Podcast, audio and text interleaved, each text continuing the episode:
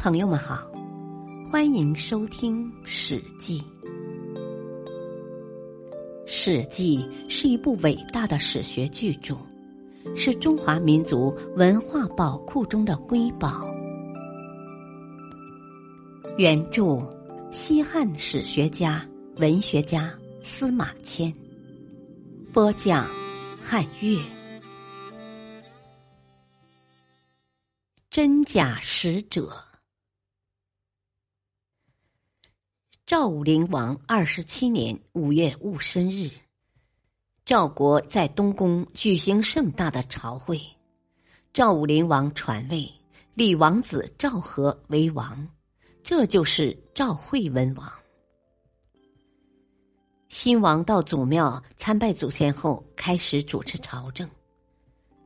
大夫肥义是新王的师傅，担任了相国。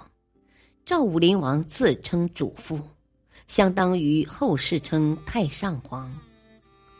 祖父想让儿子赵和独立治理国家，自己便穿上胡服，率领将领去西北边境，并想利用云中、九原的有利地势，向南方袭击秦国。于是，祖父乔装成赵国使者，带着国书去出使秦国。进入秦国境内后，主父令手下沿途测绘秦国地形图，以备日后作战使用。最后，主父来到了秦国都城咸阳。秦昭襄王接见了赵国使者，见他身体魁梧，相貌堂堂，心中肃然起敬。就问赵国使者说：“我贵国君王有多大年纪？”赵国使者回答说：“哦，正当壮年。”秦昭襄王又惊奇的问：“哦，既是壮年，为什么传位给太子呢？”赵使从容回答说：“哦，寡君认为王位继承人大多不熟悉国事。”所以想改变这种状况，让太子继位，熟悉国事。寡君虽然做了主父，但仍然主宰着国家大事。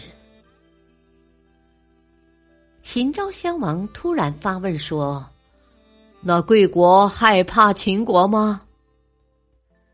赵氏毫不惊慌，镇静的说：“呃，敝国并不畏惧贵国。”我敝国近年推行了胡服骑射，精锐的军队增加了十倍。我以这种实力与贵国往来，或许可以结成友好邻邦吧。秦昭襄王见赵国使者应对如流，不卑不亢，仪表庄重，气度不凡，心中很敬佩这位使者。回到宫中。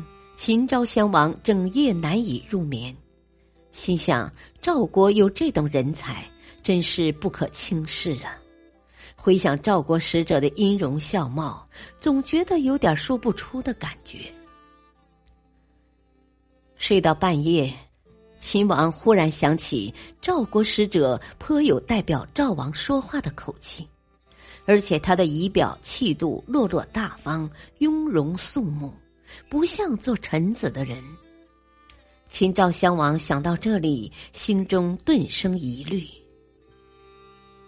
秦昭襄王第二天就派人到驿馆召见赵国使者，使者的随从出来回答说：“啊，使者患了疾病，不能入朝见大王，请推迟朝见的日期吧。”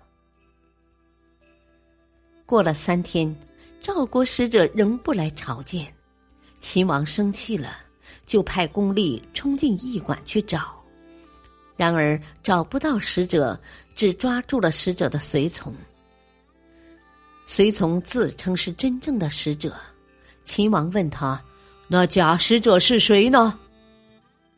使者回答说：“哦，是敝国主父，寡君想一睹大王的风采，所以假称使者来见。”我现在已经离开咸阳三天了，我特命臣子再次向大王谢罪。秦王大惊，顿足说：“啊，主父欺骗了我呀！”立即派人去追赶主父。追赶的人来到函谷关，询问守关军士。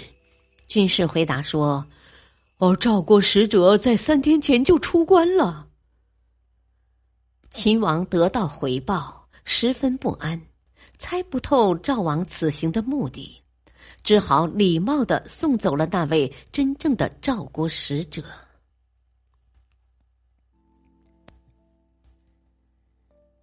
感谢收听。